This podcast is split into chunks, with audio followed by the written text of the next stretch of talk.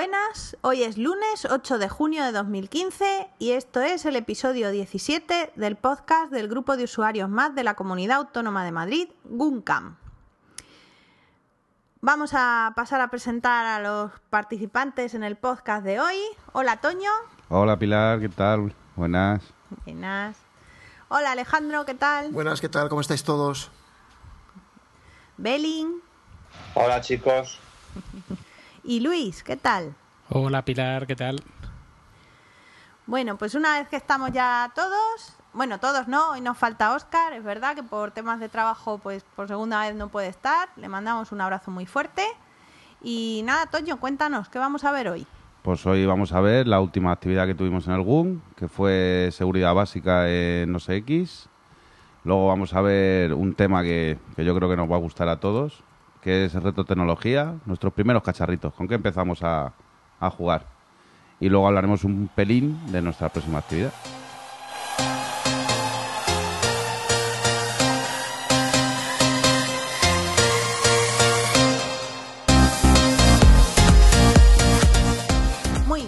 Pues si os parece, vamos empezando, empezando con, con el tema, con impresiones.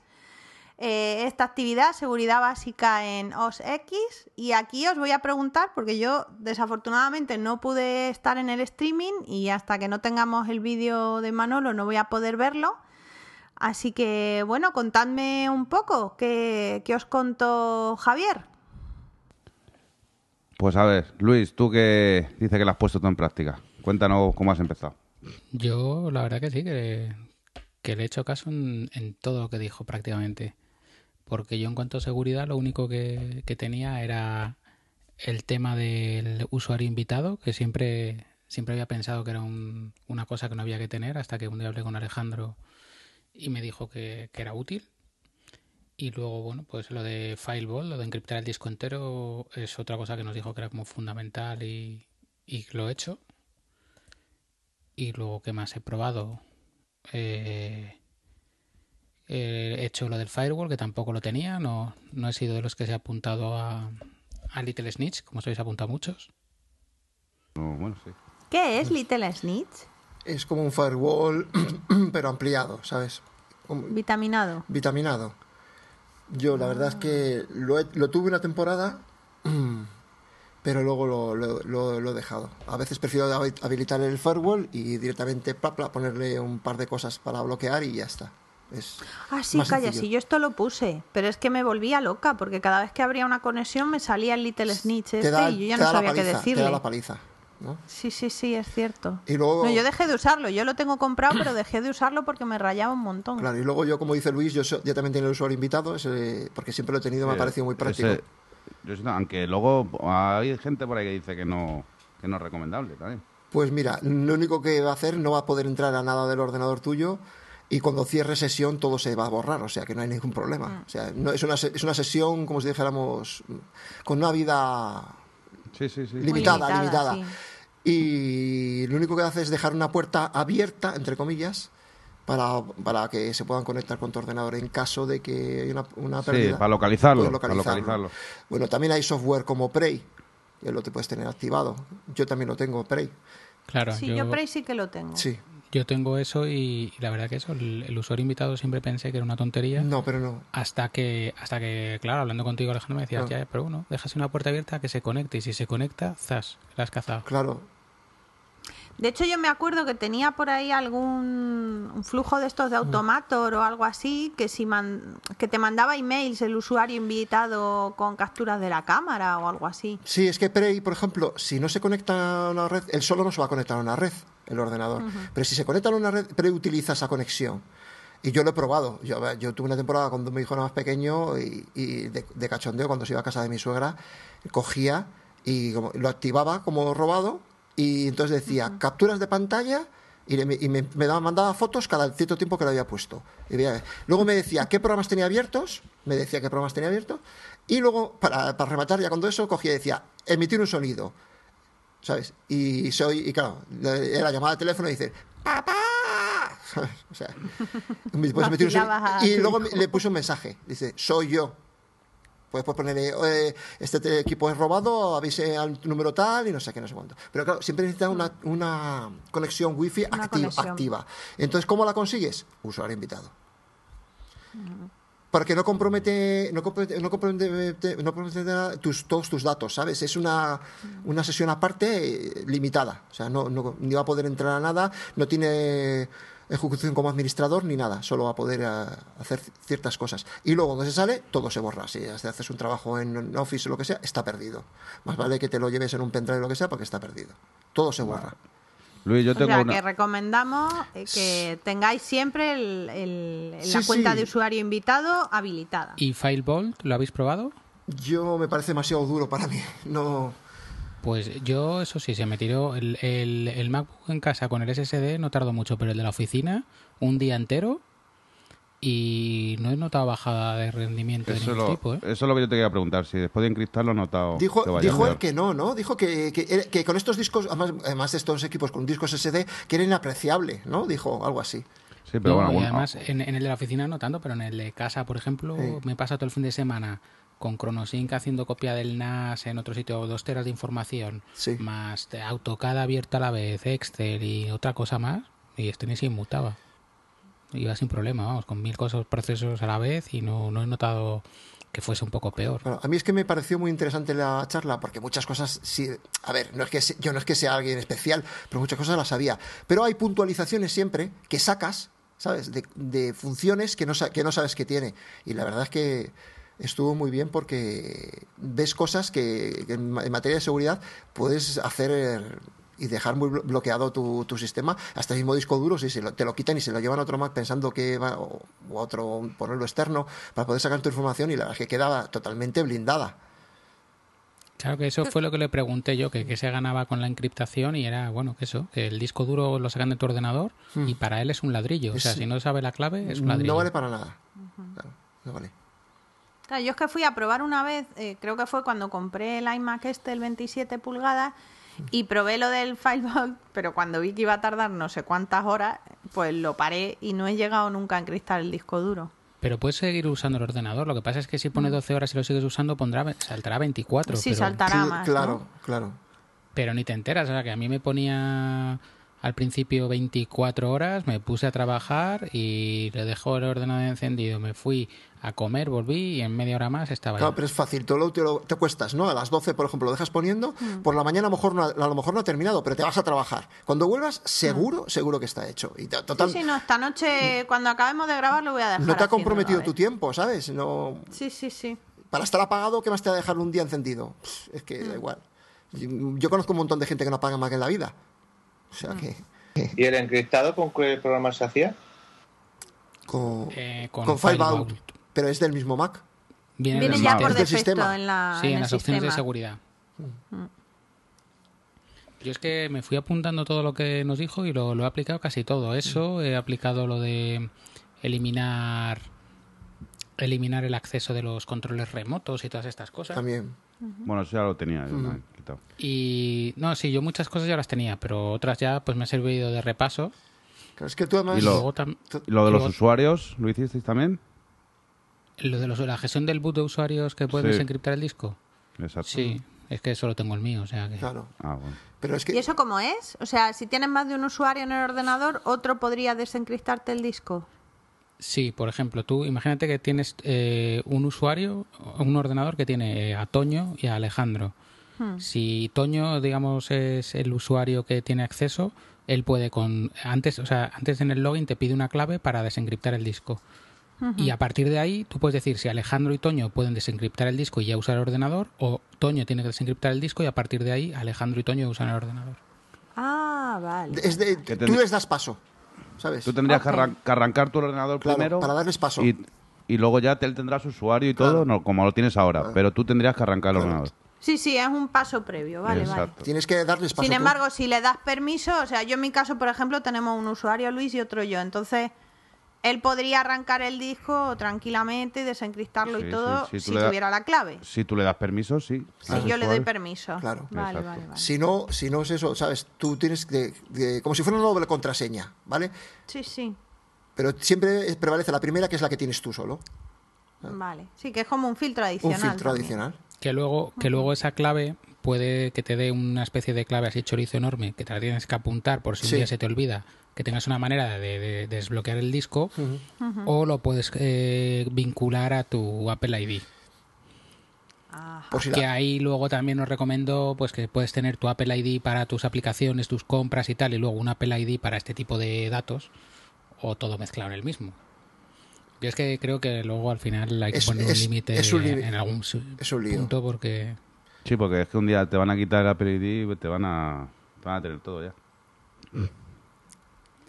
Y probasteis, bueno, también nos estuvo hablando del tema este de la posibilidad de, por ejemplo, llevar un USB encriptado, una llave USB con tu usuario, Ah, es los verdad, datos de tu usuario ahí metidos. También puedes encriptar un pendrive pilar. Ah, Y así, si lo pierdes por ahí, o en un viaje como haces tú, del- que lo tienes con cosas, de, por ejemplo, tuyas, personales del trabajo, lo que sea. sí, por ejemplo, mi disco este de un tera. Sí, por porque sabes que un pendrive entra por todo el mundo como Pedro por su casa. Sí, sí, no, es cierto. no, totalmente bloqueado. Lo tienes, te- es Ah, que pues cuando mira, tú lo sí pinchas, te pide la clave. Cuando pinchas, la pide, te, te pide Pero la clave. directamente también con FileVault. Sí. Sí. Ah, pues mira, esto sí que lo probaré, Sí, porque que yo con los viajes del trabajo es Eso. verdad que uno de los riesgos es ese, Claro. porque no nos dan pendrive encriptados, en la otra oficina que estaba sí que nos los daban. Claro. Y es que es eso, es que pierdes un pendrive de eso y... Pero, Pierde muchos datos. Pero es que es más, puedes coger ese pendrive y Mm. arrastrar ahí tu carpeta de usuario. Entonces, mañana te vienes a Madrid y necesitas mi ordenador, entras, lo enchufas en mi ordenador, desbloqueas, trabajas todo normalmente Como si fuera tu ordenador. y luego y luego apagas y te llevas todo en tu pendrive cifrado, mi ordenador no queda ni rastro y si lo pierdes, pues bueno, pierdes tus datos, pero pero nadie va a poder acceder a ellos. Sí, sí, nadie tiene acceso. Ah, pues qué interesante. Oye, ya tengo ganas de ver Por, el vídeo. por eso hablamos, por eso hablamos de, de buscar pendrives ya de velocidad un poco ya que un poco más Sí, un caros. poco en condiciones, Exactamente, claro. un poco más modernos ya con una, una velocidad sin condiciones. Y luego enseñó los un Kingston, ¿no? Que tenía él, que tenía también encriptación, que era, era Kingston, Sí. ¿no? Sí. Sí, el Traveler USB. Sí, ese, ese también estaba que- muy bien. que lo que tenía era, bueno, aparte de ser un pendrive, pues tenía encriptación por hardware y que era multiplataforma. Está bien, porque Ah. como tú también usas PC, de precio, ¿sabes? pero- Porque como tú también usas Sí, PC en sí. el trabajo, pues te vale para todo. Sí, sí, yo de hecho esta semana estoy preparando un viaje y me he vuelto loca para, pues eso, descargar el NTFS en versión de prueba. Al final lo acabaré pagando porque paso de llevarme el portátil de la empresa que pesa un quintal, teniendo mi MacBook Air tan bonito. Y sí, sí, la verdad es que eso de que sea multiplataforma y se encriste el hardware directamente está interesante. Bueno, chicos, estamos aquí hablando del ponente, pero no hemos dicho quién, cómo se llama el ponente. bueno, verdad. claro, contadme quién es. Luis, cuéntanos. ¿Quién es el ponente? Pues Yo- fue Javier, no me acuerdo de su apellido, o sea, fíjate, espérate, no miro. Eh, bueno, él le conoceréis, le conoceréis más por más, Soluciones. por más soluciones. Es el blog y el, tiene los podcasts. podcast, tiene blog, da varias ponencias de este estilo y de varias cosas. De hecho, eh, va a repetir en septiembre, probablemente. Y. sí, ¿sabes? Nos ha- yo creo que ha pasado como con. Javier Rodríguez. cuando ha venido eh, Carlos Burges, por ejemplo, que se nota que son unas personas que están muy acostumbradas a hablar de estos temas y los tienen Y- muy trabajados y que y lo hacen muy ameno. Javier Rodríguez, más conocido arroba blogintos en Twitter. Para todos. Exacto. Muy bien. Pues nada, Muy chicos. bien. Y la web Mac Soluciones. Mac Soluciones. Sí. Está muy interesante, ¿eh? Muy bien. Pues nada, si os parece, pasamos al tema de nuestros primeros cacharritos. Vale. Que, que ahí nos ¿Qué vamos os a enrollar, parece? ¿no? Que aquí creo que, que tenemos tela, ¿no?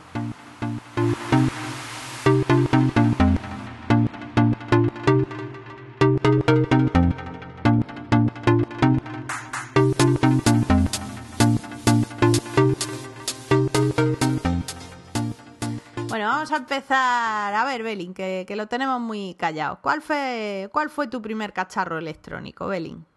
Pues una maquinita de jugar a un mono. De estos tipo teléfono que tenía cuatro botones y ese pasaba yo las tardes muertas. El Donkey Kong. El Don- sí, eh, era un juego es una maquinita que era que me parece que era tenía, ¿no? El de los barriles, tiraba los barriles. Sí, sí. El Donkey Kong es un clásico. ¿Pero el de dos pantallas o el de una? No, no, el de una. El de una. Como quien no ha tenido un ZX Spectrum, joder. Oye, Alex. Mm, yo no. Yo sí. Yo, Yo, yo sí. el primero fue un Commodore y jugaba efectivamente al Donkey Kong, entre otras cosas. Yo me acuerdo que llegaba del cole, ponía la cinta de cassette allí a cargarse, me iba a merendar, volvía, Sí, había dado un error. había dado un error, tenías que volver a poner la cinta a cargar. Igual antes Sí. de cenar podías jugar una partida al Donkey Kong. Ya ves. Y eso cuando no te cantaba uno el código, tú lo ibas metiendo y cuando terminabas, después de un montón de tiempo, y no funcionaba. Eso- esos, esos códigos que venían en la revista Micromanía. Sí, exactamente. ¿no? Y, la, Y que te y en- la hobby, con- y en la hobby consolas. Sí. Bueno, yo reíros, pero no hace mucho que hicieron la LAN party aquella en mi pueblo. Mi madre, toda motiva de la vida, sacó de, de, vamos, de un armario el, el Commodore con su caja original, con sus cintas de cassette y con la revista, no sé si era una de esas de hobby consola o alguna de esas, con todos los trucos y no sé qué, todo allí perfectamente guardado. ¿Y lo llevó? Yo soy friki ya genéticamente heredado esto. Y lo llevó tu madre allí. Sí. Joder. Yo tuve el, el Spectrum, el ZX, el de las teclitas de goma, Sí. Que, que ese me acuerdo que me lo trajo mi padre de Londres, que lo echó en la maleta, uno para mí, otro para mi primo, y que le pararon en la aduana, y yo me imagino al hombre ahí como Obi-Wan Kenobi de, estos no son los ordenadores que estás buscando. Y no sé, no sé cómo lo hizo, pero los trajo. Y ahí está, yo me encantan los ordenadores y mi primo se dedica profesionalmente a cosas de asesoramiento tecnológico para empresas, o sea que hizo... O sea que tu padre tiene un poco de culpa de todo esto. monstruos. Sí, sí, sí. Hombre, yo creo que mi, mi padre para la edad que tiene maneja muy bien el ordenador, teniendo en cuenta que tiene setenta y tantos años.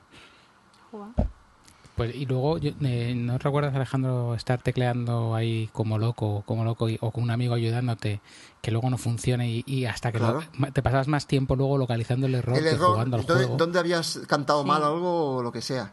Y bueno, No, a veces era mejor borrar y volver ¿y la a de hora, y la de, y la de horas que copiando en una cinta doble cassette la- los juegos? Joder. Y estudia, estudiando para que fuese la pausa suficiente para Sí. diferenciar un juego de otro, pero que te entrasen más juegos. Y todo para jugar a, a los dos a dos que se que hacían un duelo, macho. Oye, recuerdo yo un programa de radio que emitían un sonido y lo podías grabar. Mm. Claro, es que eso, eso es luego- una...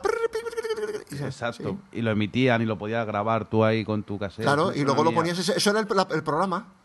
Sí, sí, sí, que, Claro. me, su- que me suena a mí de haber estado grabando cintas de esas. Ese era el programa. Sí, sí. ¿Qué año Y- aquello? Dale tú a un y- crío de ahora un cassette de Y lo eso. de ir al y- rastro, ir al rastro a comprar juegos, Claro. cintas de juegos o cosas así. Sí, para el famoso Astra también este. Sí, luego, pero bueno, luego ya salieron las Game Boys y esas cosas. Y ya no- Eso no- ya no- para los que estabais en la capital, los que estábamos en los pueblos, era copiar Joder, cinta allí del último que había Y, pasado y- por y- la y tú no capital sabes el, el suficiente. El primer 8086 era de doble, de doble cin- de doble disquetera. Y para cargar el, para cargar el Windows tenía 8, ocho disquetes que tenías que meter uno tras otro según te iba pidiendo Hombre. para cargar la mierda del sistema operativo. Y el 5 un cuarto. Ya ves. un cuarto, verdad, sí. Hicimos un Sí, era el cuarto. 5 un cuarto, los blanditos esos que se doblaban. Y venga, placa, bueno. placa, placa, y ya estaba cargado. Y luego tenías un error, y vuelve a cargar todo, claca. O, o tenías que hacer cualquier cosa, te pide el, mete el disco 3. Digo, ¿dónde está el disco 3? ¿Dónde está el disco 3? Joder, mete el disco 7, ¿dónde está el 7? De las cajas En de discos car- de esos de 5 y un cuarto grababa yo mis, mis, esto, mis trabajos del colegio, del instituto de aquel Que lo- entonces, que no me acuerdo, todos. lo hacían un WordPerfect o una historia de esas. O Lotus, Lotus 1, Sí. 2, 3. sería un- Sí, Lotus 1, 2, 3, de Sí. hecho. Y llamaron a mi padre al colegio a decirle que por qué me estaba haciendo los trabajos, porque es que no concebían que yo con mi edad pudiese estar trasteando con el ordenador. Y tuve, o sea, me exigieron que hiciese los trabajos a mano, no me dejaban hacerlos a ordenador. Con lo contenta que estaba yo con mis disquitos de 5 un cuarto. Ya ves, luego en cuanto llegó el primero de disco duro, pff, era aquello, era una maravilla. Joder, lo cargabas allí y se quedaba allí metidito. Es el único que era en blanco y negro, pero pff, lo- los, de época de los IBMs, HPs de los primeros, bueno, de todos. La verdad es que he pasado ¿Quién, por quién no ha hecho un agujero a un disco de tres y medio para doblar la capacidad? Ya ves, para hacerlo de doble, de doble, de alta densidad. Para hacerlo de alta densidad. Y te decían, te decían todo el mundo, que arriesgas mucho, que vas a perder datos porque no está preparado para eso. Digo, ah, quita, co- es que más da. Si es para grabar los lemmings, si es para grabar los lemmings. Los Pero te cabía, te cabía toda la vida en un disquito de esos, ¿eh? Y ahora tenemos Bueno, más de telas y telas nos y nos falta espacio. Y madre Ya tenemos el NAS me- y, no- y petado y no nos llega nada. Me acuerdo yo el primer ordenador que fue mío, mío, mío, mío, que tenía 700 megas de disco duro y eso era, vamos, tenías ahí para locura. toda la vida tenía ya.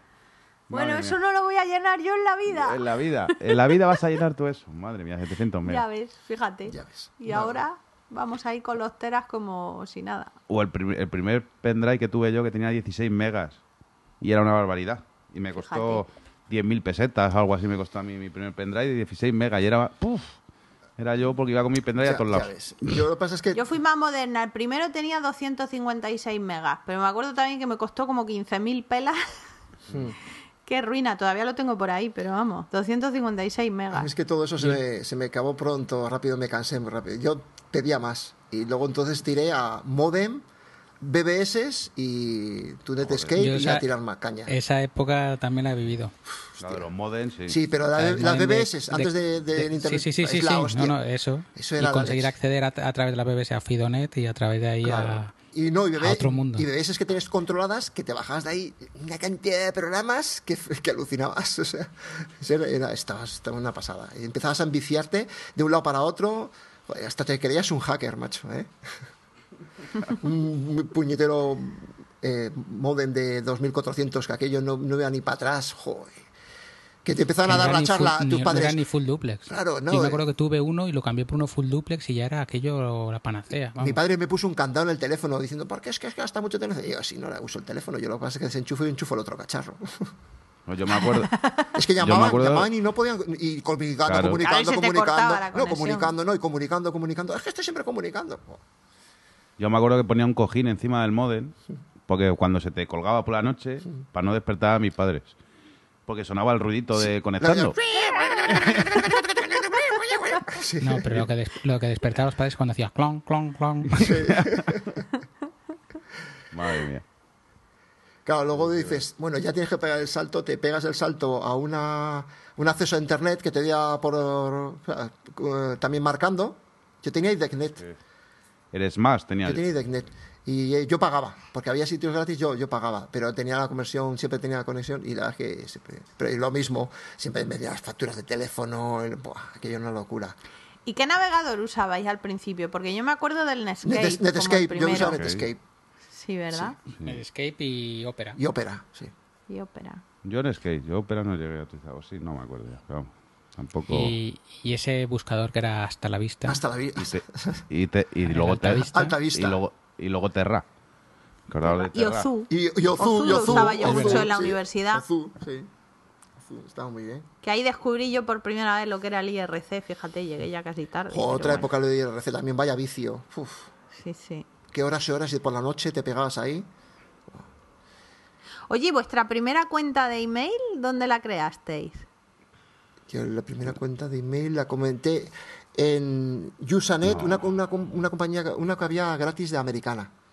Usa.net o Yo me acuerdo era. que fue en Mixmail, Yo, a, mí que me luego suena, murió. a mí me suena de Terra o de Eres Más. de- no sé, no me acuerdo.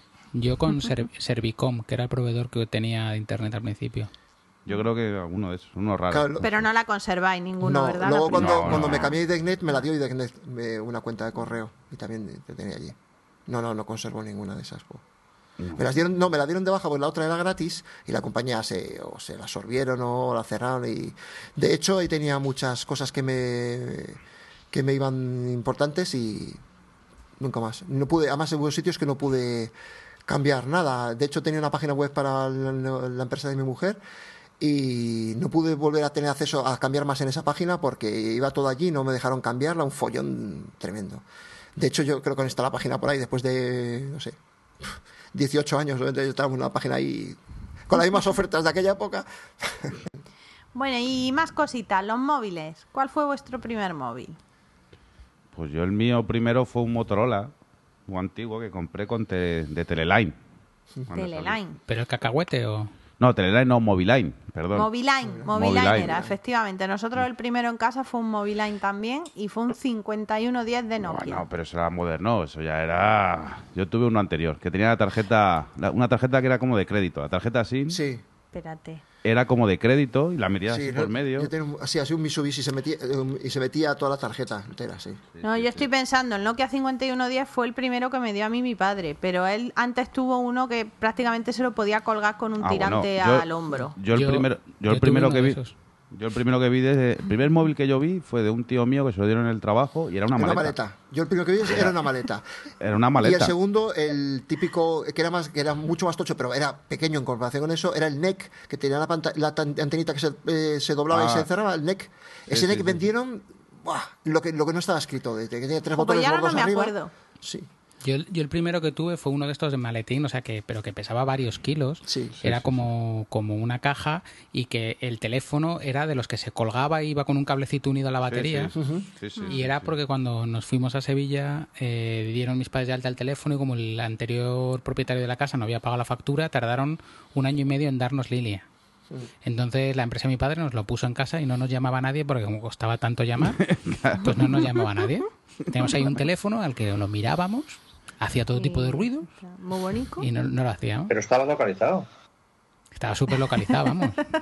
Así tengo Iba- estos brazos de cargar con eso todos los días. Iban a, iban a buscar la casa antes de llamarle. De, Sí. Tardaban menos en ir a por X. de cargador de puerto, ¿no? Tiene brazos de cargador de puerto.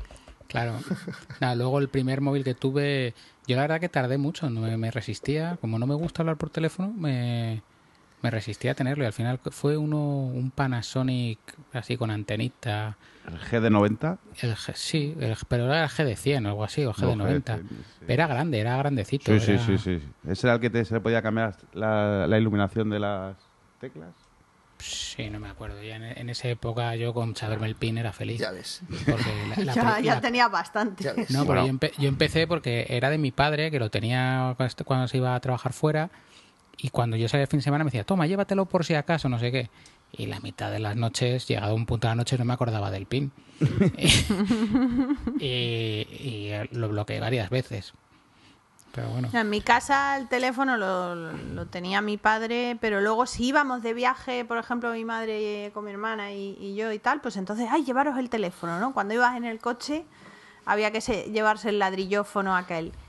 Y a mí el primero me lo sacaron cuando me fui a Madrid a estudiar porque ya vieron que era imposible llamar a la residencia porque estábamos todas allí colgadas del único teléfono Es, que había. es un horror, era un horror hablar en una residencia en aquella época que además era, el teléfono era algo, era un horror, porque a mí yo lo he vivido y era aquello un horror. No, nosotras eran unas colas por las noches tremendas y mi padre ya dijo a tomar por culo, te compro un teléfono y, y me sacó el 5110 aquel que vamos, todavía está por casa y, Y si funcionará. le metes una SIM funciona perfectamente. De hecho, el, el de, bueno, un noviete que tenía allí yo en el pueblo, le pasamos con el camión por encima y el teléfono, pues sí, se jodió la carcasa y el teclado, pero le pusimos otra y el teléfono funcionaba, vamos. Joder. A ver, es que hoy en día se te cae el iPhone y se rompe la pantalla, pero en aquella época se caía un Nokia y rompía el azulejo. Sí, sí, no, o sea, totalmente. Aquello aqu- era súper resistente. Y de aquella época otro que se vendía un montón, no sé si acordáis, Alcatel, Alcatel, el Alcatel, el sí. Alcatel. Que se le- que- el, cacahuete. que se le podía poner, si te quedabas sin batería, las pilas. Sí. Se Sí. podían poner Sí. tres pilas. Sí, sí, Y era sí. como- De eso había en mi residencia mogollón. como De dice- hecho, a una chica se le cayó al váter y lo típico lo metimos en arroz al día siguiente el teléfono como si nada. Y que lo llevaba la gente colgado del Sí, cinturón. era como dice Luis, tenía forma de cacahuete. Sí. Sí. Tú, tú tú- tú dices, Pilar, que aguanta el agua, pero yo te digo que el cacahuete aguanta medio metro de hormigón por encima. Está comprobado. Le llamasteis, ¿no? ¿Cómo lo sacaste después? A ver, cuéntanos eso, Luis. ¿Cómo No, no, sacaste que, después que en el una obra se cayó en una cimentación cuando estaban hormigonando. Entonces lo que hicimos fue llamar hasta que hasta que con él. murió. Hasta que murió. Mira, yo no, no te vas a meter ahí en un pozo de hormigón. Tú lo Ah, dejas ahí, le sigue cayendo hormigón y no sabes. Siempre te quedará la duda si lo que perdió fue cobertura o murió aplastado por el peso. Ya, pero no pusisteis una plaquita en el edificio. Aquí yace un alcatel agua. Un Alcatel One cacahuete, cacahuete. No, no, no. Pero de aquella época, y luego ya salieron, me acuerdo, el 3210. que Ese fue el, fue pri-. Uh, sí. el primero sin antena. No, hombre, antes estaba el Ah, bueno. StarTAC. Yo he tenido una StarTAC Ah, bueno, y StarTAC se verdad. vendieron kilos y kilos de ellos. O sea, el Sí, porque era que salía la tele. Era que Sí, tenían los porque ricos. luego Sí. era eso, 3210, 3230... No, yo creo que yo creo que era el, el StarTAC, como dice Alejandro. Fue un, otro paso, fue como un salto, ¿sabes? El StarTAC. El Ericsson, el Ericsson que decía Belin con el 3210 y luego sacó Nokia otro que era el 8210 que era como un 3210 chiquinino. ¿Os acordáis de aquella época en la, que, en la que queríamos cada Ah, vez el móvil sí, más sí, pequeño sí. más os voy a decir una cosa. Era el Sí, sí. Os- voy a decir una cosa. Yo 62. tengo, yo tengo un 8210 en su, casa en su caja precintado sin estrenar. Joder. Fetichista. Madre mía. Y un, escucha, y un reliquia. N70 y, Ah, algunos ese más. ese. Nuevos. Pero si te- Se eh, escucha, eh, Alejandro, eso lo traes aquí, lo vendemos y vamos, nos hacemos de oro. Que aquí esos móviles todavía se usan, ¿eh? Vamos, pero nuevo estrenado, o sea, nuevo estreno. pero en el 70 te has ido ya lejos, ¿eh? Sí, bueno, pero ese también le tengo uno nuevo sin estrenar. Ah, bueno. No, pero Yo- que yo fuera de coña, el año pasado en verano en vacaciones busqué en Madrid donde tenía mi 3230 y un par de Siemens que tenía y me los traje aquí, se los regalé a un compañero y me los quería pagar, ¿sabes? Porque ellos siguen usando esos teléfonos todavía aquí. Oye, pues tengo dos Blackberries en buen estado, ¿eh? Pues, oye, es cuestión de hacer negocio. Entre eso y medicamentos nos hacemos de oro con la Sí, exportación. aquí. yo también tengo una BlackBerry casi nueva, o sea, que creo que se ha usado, la usaba para llevar en la bici cuando iba a montar en bici, o sea, va en la mochila. Ya ves. O sea, está nuevo, nuevecito. Solo lo usaba para cuando salía en bici para no, para no llevar el iPhone. Para que no, por si me caía o lo que fuera, no se rompiera y llevaba el, el. Pues yo me, yo me acuerdo de esos teléfonos, me acuerdo yo un Siemens, el M55 que tuve, que, me, que, eh, que ahí es cuando empecé yo a trastear de verdad con los teléfonos, que me iba ahí a, a Cascorro, a una tienda que había de chinos, a comprar los cables para poder conectarlo al ordenador. Sí. Es que era un cable especial. Era, Era un cable especial. Era un cable especial cada uno. sí, y que sí. yo los compraba y ya empezabas que si a cambiarle lo de Movistar por un logo, que si podías empezar Sí. a cambiar menús, que si, bueno, y ahí echaba yo las horas muertas. Yo creo que lo freí un par de veces ese teléfono, lo arreglé. Yo, yo luego me- Ahí echaba. Es que te echabas ahí un montón de horas con esas historias. Yo me compré, sí, yo encargué, porque aún no estaba en la tienda de telefónica pasé, y después del StarTAC vi el nuevo, el que el pequeñito, pequeñito, El, el V3. el, V, el, V, el V3. Y, y, no, eh, y no estaba a la venta, y lo encargué. Me costó de aquellas 50.000 pesetas. El V3 que era súper finito. Sí, pues lo encargué y me llamaron cuando lo tuvieron. Y era tan, tan moderno, tan nuevo, tan nuevo, tan nuevo, que había una tienda de telefonía al lado de mi casa y fui a comprar un cable para el ordenador. Lo compré, subí a casa y yo tenía en aquella época un Toshiba y, y nada, ni para atrás, ni para atrás, ni para Tenías atrás. un Toshiba porque todos hemos tenido un pasado. Todos tenían Sí, pasado. sí. Sí. Y entonces ni para atrás ni para atrás. Me bajé, que el chico controlaba un montón y no conseguía conectarlo, no conseguía conectarlo. Llamó el del servicio técnico que de Motola, que encima estaba don- aquí en el pueblo donde vivía yo. Nada, nada, me, me hizo llevarlo allí y ya me dijeron, no, bueno, es que esto es muy anti ese, como es la primera serie, no. Bueno, que flasheando no lo hemos cargado, toma, te damos otro. Y me dieron otro nuevo y este ya se conecta, y es verdad que se conectaba. Y me lo conectaba con mi ordenador y pu, pu, pu, ya. Y ya fue cuando tenía la conexión, las primeras conexiones móviles. Sí, sí, sí, aquello era... Una locura. Yo, yo me acuerdo, la tuve una PDA de 3Com, una, la M105, que era con su palito en blanco y negro, y dije, oh, si esto es una maravilla, esto si le pusiese en cámara y el móvil sería ideal, todo junto. Y de repente viene un, un anuncio, un no sé qué, con, con Vodafone que te daban la QTEC de- eh, S200, S200, esa la tuve yo. sí. y bueno, mi contrato Eso- de autónomo ahí fue como, toma, toma, no sé qué. Y estaba guay porque tenías internet en el móvil, que nunca conseguía hacerlo funcionar, ni por wifi ni por Sí, nada. pero bueno, además tenía- en ese momento decía, tampoco tengo ningún email tan importante que necesite que me llegue al móvil. Mm. Y esa es mi teoría. Bueno, pero es que yo me acuerdo con esos cacharros, hacer comprabas el GPS por Bluetooth, que era un cacharro aparte, Sí. y, po- y podías poner el GPS en el, en el teléfono. Claro. Es verdad. Y tenías Es un- verdad, que un era ca- otro cacharro. Era otro cacharro aparte por Bluetooth que conectabas. Bueno, bueno. Yo tenía un, amigo, tenía un amigo que lo tenía conectado al mechero por detrás y, lo- de- y lo había- tenía dentro de la guantera y lo llevaba siempre y arrancaba y se encendía el Bluetooth ese cuando encendía el coche. Y solo era cuando lo quería llevar con el teléfono, encendía el Bluetooth y tenía GPS. Ya lo tenía Yo, automatizado, macho. Pues eso me acuerdo yo a un jefe que a un jefe que tuve yo, se lo montamos en el coche, en el maletero, y para que tuviese más cobertura le montamos una antena externa Sí.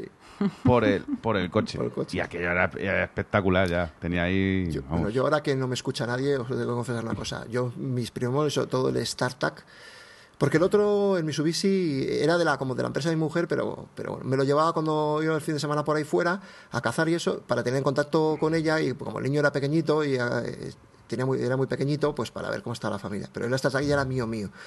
Eh, yo me he tirado meses sin hablar, porque a mí no me gustaba hablar por teléfono, pero es que me daba corte, porque me llamaban estando en el autobús, estando en algún lado, y me da tanto corte que no lo cogía. yo lo apagaba rápidamente como diciendo... Que, no, Uy, ¿qué yo- está que sonando? no, es, no es el mío, alguien estará llamando que yo no... Me da un corte hablar delante de todo el mundo y delante... me da- y, y- y me he tirado tiempo, tiempo, hablando poquito a poquito y en ciertos sitios y de Bueno. cierta manera, ¿eh? Pero antes bueno, nos hemos pasado las PDAs. Yo creo que nos hemos saltado el- la época del Symbian. Que la época de Symbian fue también muy buena. En el Symbian, pues es el que tenía yo también con GPS, la puñetera que tenía es que había que firmar las aplicaciones Hombre, y tenías que conectarte a la página del chino, que te dieran Sí, una, una firmarla. firma, Buah, había que montar un salado de narices. Pero, pero ahí también hemos trasteado mucho. Yo en el 70, En el 70. dices tú, Sí. Yo se me dedicaba a que le caminché a cambiar carcasas. A cambi- compraba las carcasas Sí.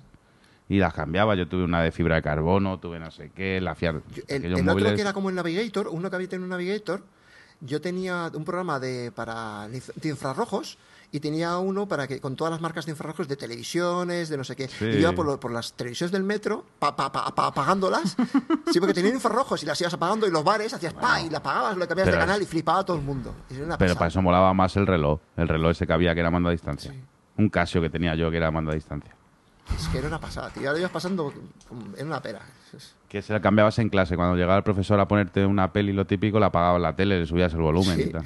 era, de verdad que te lo pasabas bien, porque no era como ahora que vas avanzando. En aquel momento eh, eh, tú te, tenías que, que ir buscándote la vida, porque ahora te metes en internet y tienes mil trucos, mil cosas ahí, vas investigando y, concho, ¿y esto? ¿Y esto? Otro te contaba, oye, esto y todo, lo voy a probar. No, como no había esta apertura que hay ahora, era, era más satisfactorio porque veías que lo conseguías tú, ¿sabes? Entonces, No, y que- y que- te comías le la cabeza, te comías y que le echa- le echabas echabas horas. exactamente, le echabas horas de, a morir, o sea... Yo eh, con eso, con eso he pasado trasteado yo mucho con los teléfonos. Yo creo que después de las de los Windows Phone era, no, Windows Phone no, Windows Mobile se llamaban los PDAs.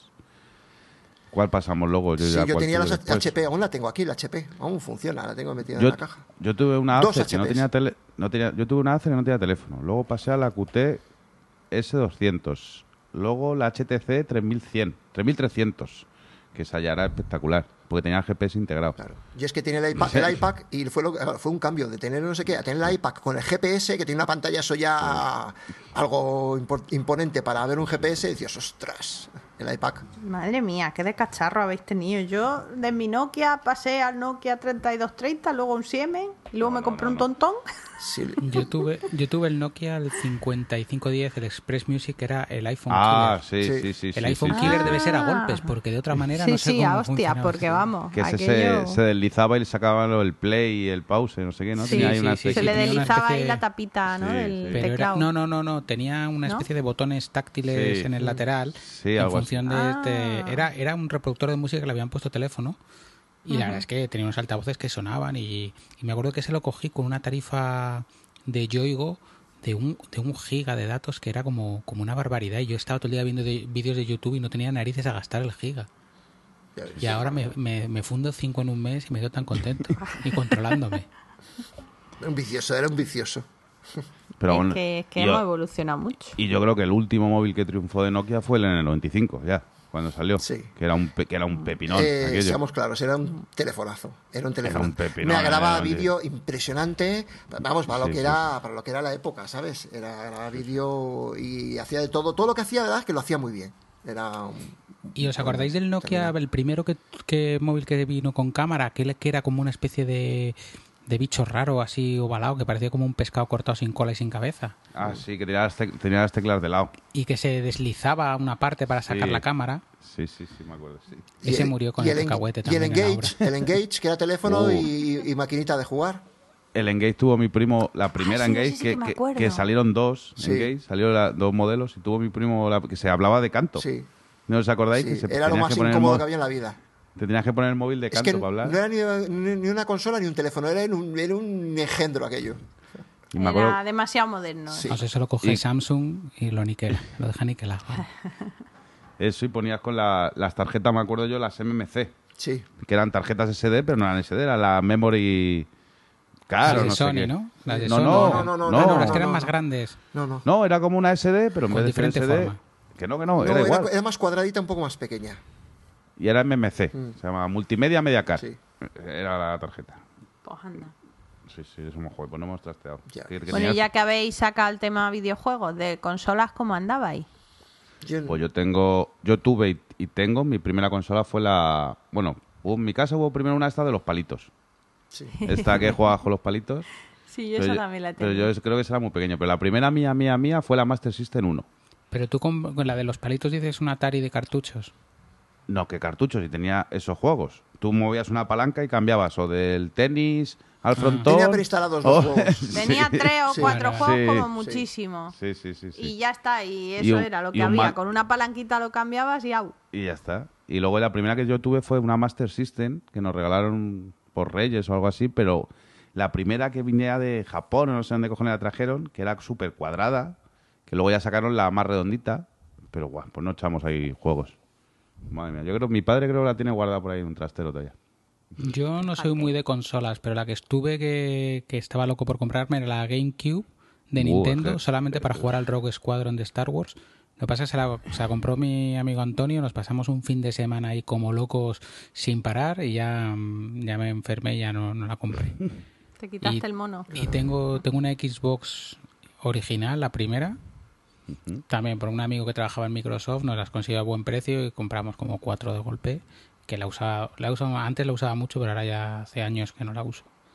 Yo es que no soy consolero. Yo las consolas empezaron a entrar en mi casa cuando mi hijo empezó a crecer y el tío las tiene todas y aún las sigue guardando. Y más que nada, pues, primero la- la- lo que más usé fue la PlayStation 2 y lo tuve que dejar porque mi mujer me recomendó encarecidamente, por favor, que lo dejara.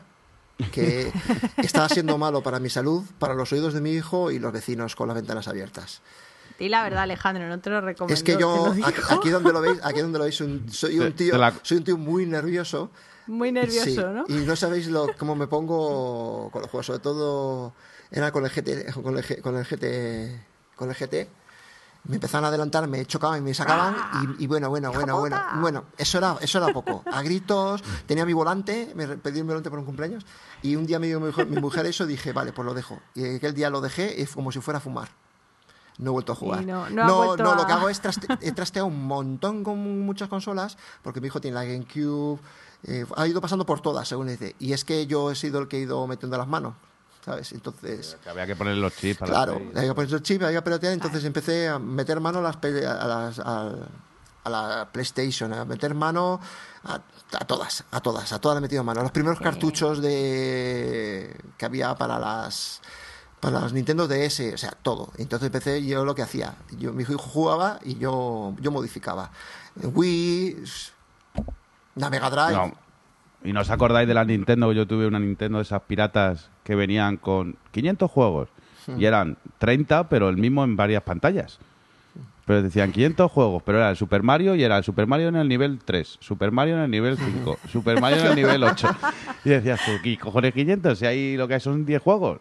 Yo tuve una de esas que era la Nintendo piratilla, que la comprabas en los famosos decomisos. Ah, sí. La Chintendo. Sí, la Nintendo. ¿Y tú, Belín, qué, qué consola has tenido? Yo la Sega Mega Drive, la La Sega Mega. Drive. Y luego ya me conformo con la con la Nintendo, con la esta. ¿Y teléfono? Hola. ¿Cuál fue, el- fue el tu- fue el tuyo primero? El T10, si yo fui, yo vine muy tarde. El al T10 mercado. tú ya eres un pijo, macho.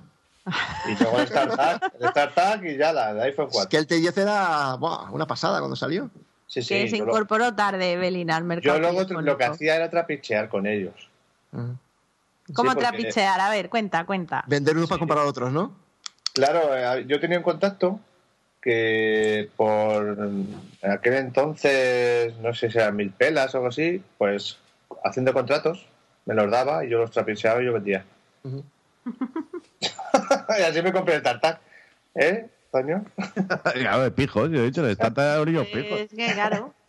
Si es que siendo pijo es lo que hay. ¿Y no, ¿Y no os acordáis la época en la que salió Amena, eso, y que a lo mejor te daban, te comprabas un móvil por, por 100, eh, 100 euros y te daban 150 en llamadas?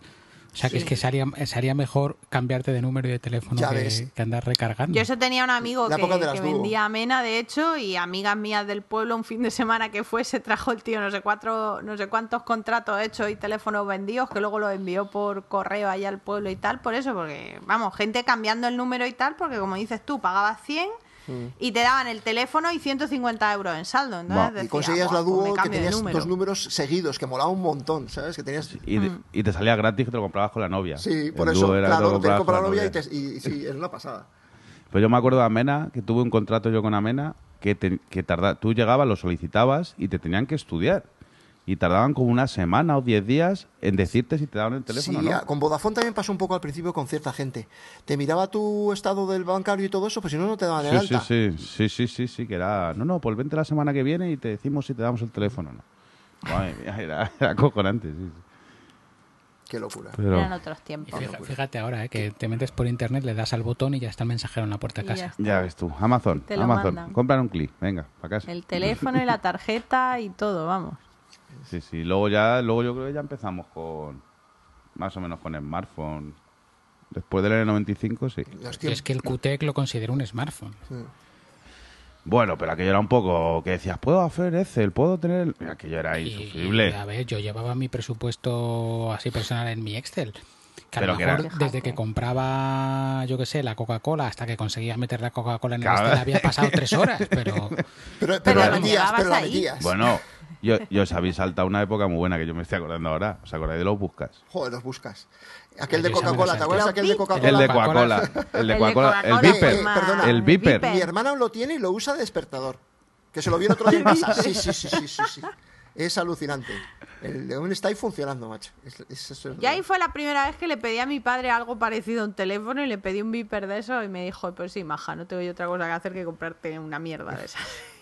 nunca lo Que tuve. pareces un traficante de drogas, ¿no? Joder, lo veía y me da O un una médico, envidia cuando veía a la gente, ¡hala, que me llega un viper! Yo me acuerdo... Esto es un secreto, claro. Claro. no te preocupes nadie. que no te escucha nadie. Es de un amigo, un amigo, un amigo mío. Un amigo tuyo. un amigo mío, sí. Se compró porque para darte el Viper ese te tenías que beber 20 Coca-Colas o algo así. Yo no me acuerdo. Tenías que coger los tapones de la Coca-Cola, mandarlos y no Sí, sé qué no rollo. sé qué pues, pues yo sé que llegué ahí a la tienda de ultramarinos de aquí del barrio y compré las 20 Coca-Colas del tirón. pero tuvo Hola. tu amigo. Tu amigo, tu Yo- amigo. Mi amigo, mi Tu amigo. amigo. ¿Qué cojones va a beber? Yo las abrí y las fui repartiendo. Porque yo lo que quería era los tapones. Para mandar la carta. Claro, entonces fue tu amigo el que te lo proporcionó. Claro, claro. Y lo vendí y estábamos esperando ahí que nos llegase, que luego yo creo que nunca recibí un mensaje al busca ese, pero yo iba a todos lados con él. Y feliz, porque y más feliz ¿quién te iba a escribir? Si no conocías a otro que tuviese un busca de eso, Claro. es que... Ostras, pero ibas feliz. Sí, sí, sí, es que el friquismo viene de chiquitito, sí, es que es lo que Claro, tiene. es que cuando somos frikis no lo podemos negar. Bueno, va, y la última cosa que os voy a preguntar en esta sección. ¿Cuál fue vuestro primer iPhone? El 3. Para mí también fue el 3. ¿No hay ninguno que tuviera ya el 2, que, o sea, el primero Yo. que se lo trajo Ale- de Estados Alex, Unidos? Alex, Alex. me, lo- Sí, me lo sí, ¿no, trajeron de? Nueva York. Qué y me guay. llamaban loco porque me costó 350 euros. Y yo les dije, tú, eh, no, no sé qué, porque en la época todo el mundo decía, no, es que te lo regala la compañía. Digo, no, no te lo regala la compañía. Tú echa cuentas. Esto no te lo tú, regala. echa la tú echa cuentas y verás cómo pagas más de lo que he pagado yo por los 350. Sí. Y siempre los he tenido así, comprándolos así libres y siempre- pero sí lo tengo. De hecho lo tengo y está funcionando. Está aquí, lo tengo en su cajita y funciona. Además venía muy chulo, Yo- porque venía con dock, venía con su trapito para limpiarlo con la manzanita negro, eh, venía mucho más currado que ahora, o sea, tenía mucho más cosas que lo que venía ahora. Pues yo, Sí, ahora no meten no tanta meten nada. cosa. yo voy a reconocer una cosa, otro secreto. A mí por hacer una obra que hicimos y tal, el dueño no, que no sé qué tenía con los móviles, me regaló un iPhone 3G. Y me lo dio y tal, y, y yo estaba, ah, pues una que voy en tal. Llegué a casa, lo probé, y no, ah, era cuando no se podían liberar. Y lo utilicé un día y se lo regalé a mi padre. Dije, esto es una mierda, a mí esto no me gusta, y se lo regalé a mi padre, el iPhone 3G. y luego me tocó comprarme otro. Ah, amigo. Es que no le diste una oportunidad No, suficiente me acuerdo que fue porque yo quería, porque tenía que liberarlo. Pues no sé si era de Movistar y yo era de Vodafone o no sé qué rollo. Y la había actualizado. Entonces tenía que esperar no sé cuánto tiempo para poder liberarlo, que saliese del jailbreak, que no sé qué y tal. Claro. Y al final lo, rega- lo regalé. Sí, sí, fue lo que me pasó a mí. Yo a mí me lo trajeron y de hecho, como siempre, he metido en líos, ya sabéis. Y trajeron tres. Y yo le dije a mi hermano, y si era un compañero de trabajo de mi hermano, dice, dile que me traiga uno y ahora mismo no sé qué problema había, que aún no se puede liberar ni usar aquí, pero dentro de poco va a salir y yo- a mí me da igual, yo me arriesgo. Y me viene con tres. Y justo cuando llegó el teléfono salió la, la opción de poderlo... Y me trajo los tres y bueno, es que era impresionante. Había que, había que, había que hacerle jailbreak, que era una, antes era, una, Sí, sí. era complicadísimo. Y luego me- había que meterle un pack de, de idioma, luego un pack de, con la letra ñ, luego un pack Sí, con sí. el operador. O sea, te Era me, un mo- me tiraba dos horas con cada teléfono para dejarlo eh, impoluto. Y me tocó hacerme tres. Claro, no podía decir nada, me habían traído el mío. Así que encima de decir que el tío iba y no había. Me dice, al final lo he conseguido en la quinta avenida un, un día a la una de la mañana que acaban de traer y los he conseguido. Digo, "Uf". Y, y me acuerdo que era, era. Claro, es que el teléfono en sí no podía funcionar. Era ATT, tiene la tarjeta, tengo ahí la tarjeta ATT. Y no valía. Entonces tienes que hacerle el jailbreak, que en aquella época aquello era la leche complicado. Y para que poderlo liberar y usar tu tarjeta. Pero claro, luego venía todo en inglés. A mí me hubiese dado igual, pero es que esta gente no. Era uno de mi hermano y otro. Y ya, pone el idioma español, pero si quieres responder un email también tiene que tener la ñ. Bueno, y complicado, complicado. Pero bueno, pero luego quedaba bien, funcionaba perfectamente, funcionaba muy bien. Pero lo hiciste y sarna con gusto no pica. Que sí, que sí, que. Vamos, sí. Lo que has disfrutado tú ese iPhone, eso no te lo Ese iPhone más lo he disfrutado muchos años, mucho, porque yo he pasado de ese al 4. Yo lo, tengo yo, lo, yo lo tengo todavía el 3 aquí de iPod, ¿eh? Lo utilizo de iPod. O sea que. Yo el 3 lo tengo, lo, lo único que no le funciona bien es el micro, o sea, si hablo por teléfono no me escucha, pero lo demás funciona fenomenal y de hecho lo tengo y a veces lo uso como dices tú de iPod. Yo lo utilizo de iPod, vamos, muchas veces aquí en casa y tal, lo pongo y lo enchufo a un altavocillo por ahí y está ahí con la música. De hecho, bueno, hasta que me cambié de teléfono, mientras tuve el 4, usaba el 3 como, como el segundo teléfono, ¿no? Ahora llevo el 6 y el 4 como segundo teléfono para llevar la tarjeta del país en el que no estoy. Ahora, ahora no recuerdo, pero sí, con el 3 también lo hubo. Pero con el primero, con el que tenía yo, con el que tengo yo, eh, había un, su- un firmware de Apple que te, lo, que te lo daba, que te lo dejaba hecho un iPod para que precisamente fuera como un iPod, porque supuestamente ya no podías, estaba desactualizado, no podías llamar, no tenías datos, o sea, datos los que tenías era GPRS. Y, no te, Sí, y te- y te lo deja, puedes dejarlo como, como un iPod, como un iPod, como, como salieron los primeros iPod Touch. Sí, ¿sabes? los iPod Touch. Sí, los iPod Touch, Mm. te lo dejaba. No sé si el 3 luego lo hubo, yo creo que no, pero en el primero sí lo, creo, sí lo había. ese no me Sí lo. En el 3 no. En el 3 luego no, en el salieron, 3 no. Salieron los firmware estos raros que luego lo podías actualizar un poquito más. Sí. Y yo lo tengo como móvil, o sea, como móvil funciona. Lo único, bueno, claro, con datos tiene pues GPRS y, y date una con un canto en los dientes. Claro. Pues yo el primero que tuve fue un 4S, porque me engañaron. Como que te engañaron. A ver, No, Luis, me- cuéntanos. yo me iba a cambiar de teléfono y un amigo me dijo, no, no, que yo ya me han dejado el iPhone y esto es una porquería y lo he devuelto. Y me pilló una BlackBerry y la verdad que yo estuve dos, dos años con BlackBerry y súper contento con, el, con la gestión del correo. Y lo usaba, porque en esa época es que casi todo lo que hacía en Internet era correo. Y el tecladito iba a una velocidad de vértigo, pero no me lancé y no pillé el, el 3GS, creo que era el que había en ese momento, o el 3G, no me acuerdo. Y al final ya cuando me iba a cambiar era estaba el 4, pero iban a anunciar el 4S, así que ya me esperé. Y joder, Yo- es que el 4S ha, ha dado larga vida, porque yo lo he vendido y sigue dando guerra por ahí. No, es uno de los mejores teléfonos. El 4 Yo creo el- de los mejores O sea, iPhone que a ha hecho. con el ¿eh? 4S me pasó como con el iPad 2. El iPad 2 lo vendí pues, porque me aburrí y quería el, re- el mini retina. El, el 4, si no- claro, el 4 y el 4S han sido unos teléfonos fenomenales. Eh, y, y el iPad 2, como dices tú, aquí en casa tenemos uno el de mi hija y sigue funcionando perfectamente. Yo, Bueno, el 4S de Luis doy fe de que Sí. sigue por ahí. yo, yo tengo que decir una cosa, es que yo cuando yo vi el primer iPhone me enamoré y yo ya venía, yo, ya- yo usaba Apple y entonces ya era un usuario convencido. Pero tengo que reconocer que hasta que llegó el iPhone, mm, yo solo tenía ojos y a mí siempre me ha parecido lo mejor de lo mejor Nokia. Para mí Nokia Yo con la BlackBerry ahí estuve Pero se encantado, ¿eh? quedaron- Nokia se quedó quedada. O sea, se quedó Sí. ahí. Sí, no pero hasta quiso que ya- saltar, no quedó- pegó el salto y. Pero para mí siempre fueron los mejores teléfonos, más fácil de usar, con un, ¿sabes? con unos menús muy fáciles, eran unos teléfonos muy cómodos. Yo es que soy de, de comodidad, por eso me gusta el iPhone, porque es muy cómodo. Pues no le hago jailbreak, ¿por qué? Porque me parece cómodo como, como viene, no necesito nada más, ¿sabes? Soy un tío No, vago, yo en la cómodo. era pre-iPhone fui fiel a Nokia. me- De hecho, tuve algún Siemen y es que no había ni punto de comparación con sea, los Nokia. Es que antes... O sea, que no- De la sencillez de los menús, Era- era- del o sea, usarlo y todo. O sea, que no teníais BlackBerry Messenger. Escucha, ¿Qué escucha. Yo nunca he tenido una BlackBerry. Toño, Toño, un Madre secreto. mía. Toño, un secreto. que no me acordaba, acabo de acordarme. Venga, secretos. Eh, yo tuve una Blackberry, la Storm, esa, ¿te acuerdas? Sí. Que era. Sí, sí, sí, sí. Todo el cristal basculaba. Sí, o sea, sí, no sí, que sí. fuera táctil, es que basculaba el cristal. Sí, pues, eh, bueno, si es que BlackBerry tuvo... Pero la- fallaba un montón. Es que antiguamente, eh, es que igual que había facciones, antes las había, éramos, o los que tenían, no sé, estábamos locos por Nokia y los que estaban locos por los Ericsson. Y además es que era casi un- igual, no odio, pero era un pique bestial. No, no, es mejor el Ericsson, no, no, es mejor el Nokia. Y buah, dice, no, no, no hay como el Nokia. Y a mí ya es que el Nokia me encantaba, el Nokia me encantaba. Pero eso es la era pre-iPhone. Pre-iPhone, claro, pre-iPhone. Luego llegó el Estoy hablando iPhone, de iPhone. y ya... Yo, yo, Hombre, yo tengo mi- algún Nokia todavía aquí que uso con alguna de las tarjetas del país en el que no estoy, porque es que tengo más de dos números, ¿sabes? Soy así de guay. Yo te digo, Pero tengo, sí, llevo, llevo un Nokia tengo también por nuevos sin desprecintar, un 8210, un 8310 y un N70. Y los, los he guardado como los tengo ahí guardaditos, vamos, sin estrenar.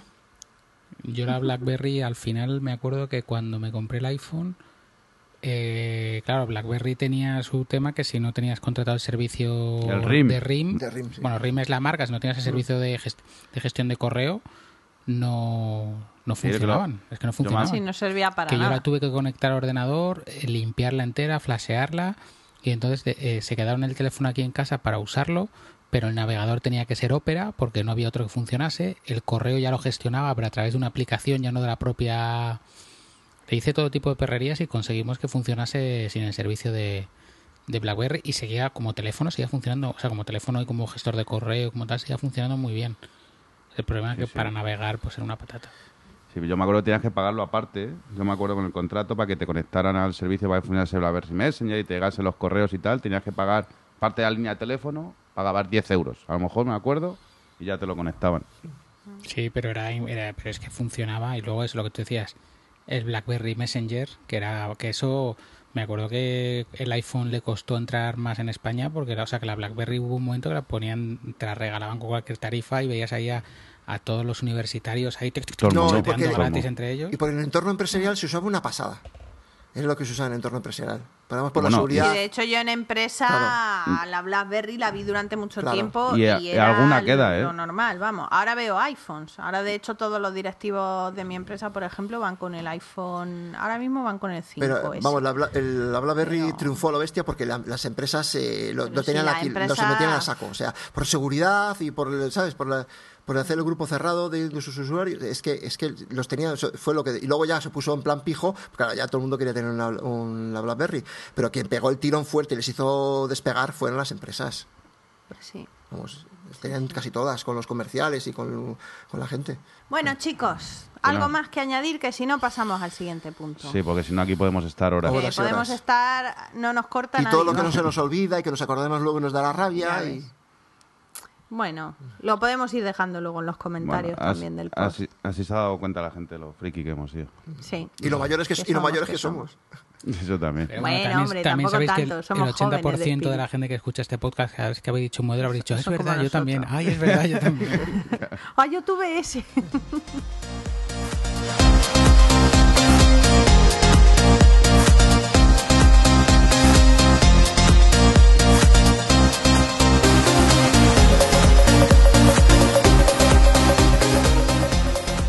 Muy bien, chicos, pues entonces vamos a empezar, vamos a comentar un poco la, la próxima actividad que tenemos, que va a ser el 20 de junio. Eh, la ponente es Pilar Duque y vamos a hablar de Unita Budget. Necesitas un presupuesto. ¿Qué esperáis? Bueno, ¿qué, qué esperáis de esta actividad? Pues yo que me expliquen cómo funciona eso.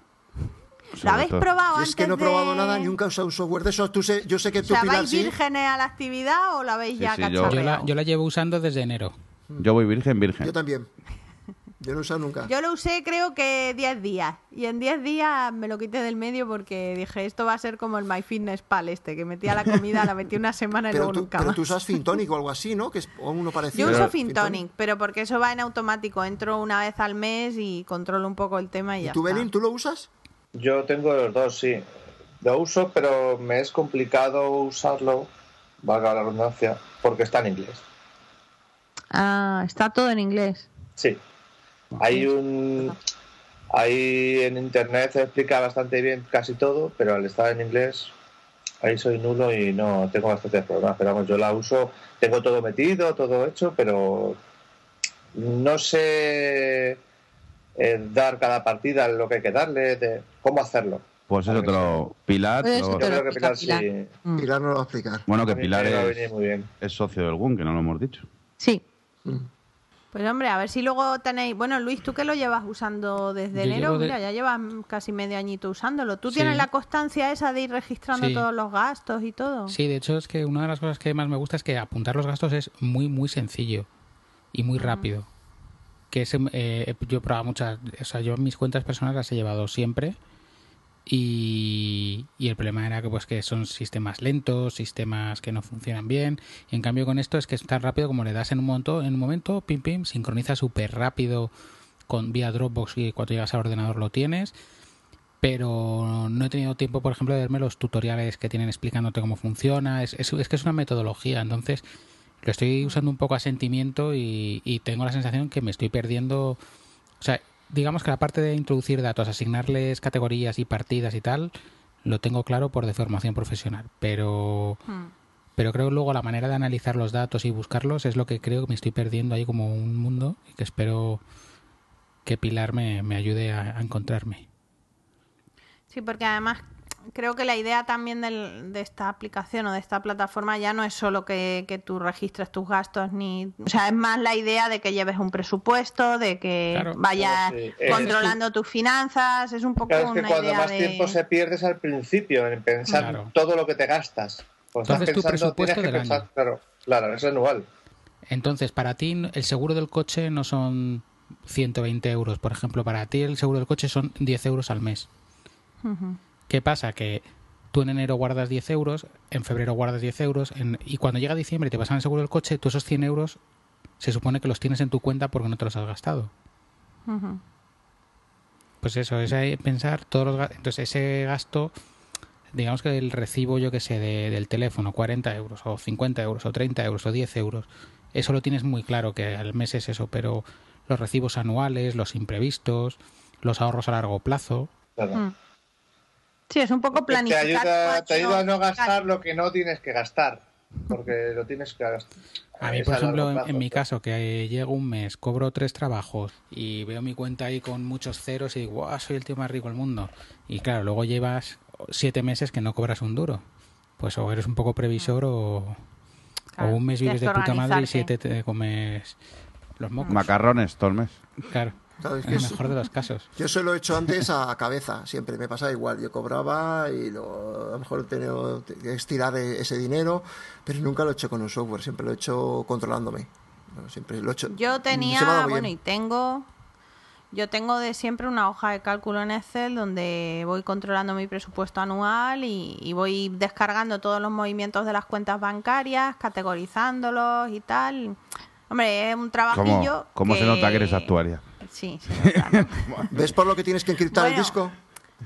Aquí os cuento que un amigo mío, porque esto sí que no soy yo, un amigo mío, un colega de trabajo, este tenía su plan de, o sea, igual que las empresas tenemos tienen un plan financiero a tres años o a cinco años, pues este chico tenía un plan de vida a tres años en su Excel, contando cuándo iban a tener un hijo con su chica y cuánto le iba a costar, pues yo qué sé, desde ponerle el- las sillas al coche hasta el carrito del Qué bebé. estrés, qué estrés. Sí, sí, no, o sea, hay gente peor que yo, ¿eh?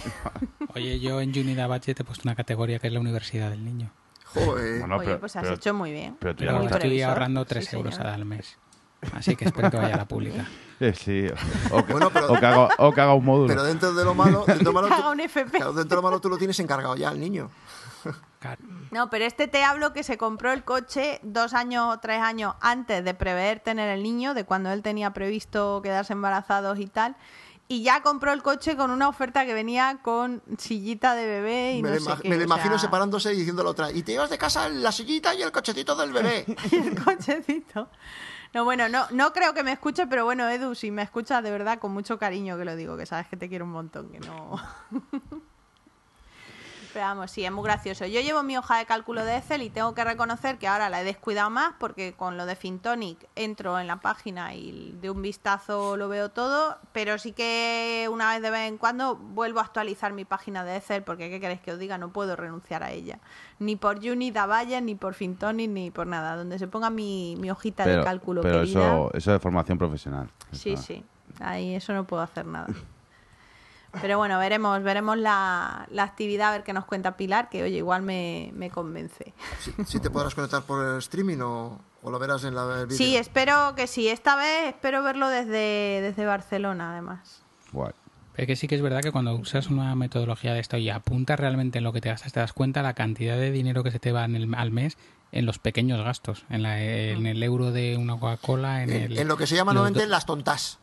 Las tontas, ¿no? En el parque. Hombre, o sea, es que apuntarlo y ser consciente de lo que gasta es súper importante. Yo me acuerdo cuando me fui a Madrid, mi padre me dijo, bueno, de asignación no sé lo que darte, tú ve gastando y ya veremos. Pero me dio una libreta de estas típicas de contable, claro, ¿cómo no voy a salido yo como he salido?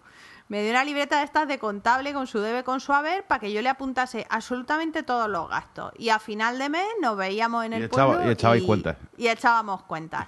Efectivamente nos dimos cuenta de que yo el primer mes, os hablo de octubre del 99, en Madrid, me gasté la friolera de 15 o 20 mil pelas en Coca-Cola de por la tarde en la universidad, KitKat y mierdas similares. O sea, cuando yo me di cuenta y me lo puso mi padre por escrito y me dijo, bueno, pues si te has gastado 40.000 pesetas este mes y 15.000 son de KitKat y Coca-Cola y mierdas varias, creo que con 25.000 pelas ya te puedes apañar la vida. claro. Y así fue, ¿eh? Estuve un montón de años con mi asignación respuesta, de 25.000 respuesta, pelas. te quiero, papá. No, a a mí me pasó en el trabajo cuando estábamos ahí uniendo los papeles para el trimestre de Hacienda y con, con- con mi socio le, le digo, no, pues yo es que guardo todos los tickets de, de aparcamiento y me dice, va, pero si esos son dos duros, y digo, guárdalos un mes y súmalos. Pues desde entonces lo guarda todos, porque me dijo, "Eh, es que son 200 euros al mes. Y digo, es que, Es que- de dos a dos euros, Parece que no, pero... Muy bien, chicos, pues nada, si os parece, vamos a ir ya despidiéndonos. Eh, os recordamos que estamos en iTunes, que, que tenemos poquitas valoraciones. Muy agradecidos por las valoraciones que tenemos, pero bueno, a ver si nos ponéis alguna valoración y alguna reseña, que nos hace mucha ilusión. Y nada, y que podéis seguirnos en guncamp.org y, y que vengáis a la actividad y os animéis, que las actividades, si no venís, no sirven para nada. Por mucho streaming, hombre, los que no podemos por fuerza mayor, pues no podemos. Pero los que estáis allí en Madrid, vengáis, aprovecháis. Y nada, después de la parrafada, pues nada, me voy despidiendo ya. Bueno, Toño, un placer como siempre. Pues como y otro estar aquí con vosotros y un saludo a todos y lo que siempre decimos. Eh, En Twitter nos encontráis, o sea en Caleón y lo que necesitéis, por ahí estamos. Muy bien. Alejandro, Bueno, espero que... no me lo- yo me lo paso muy bien hoy. Espero que vosotros también.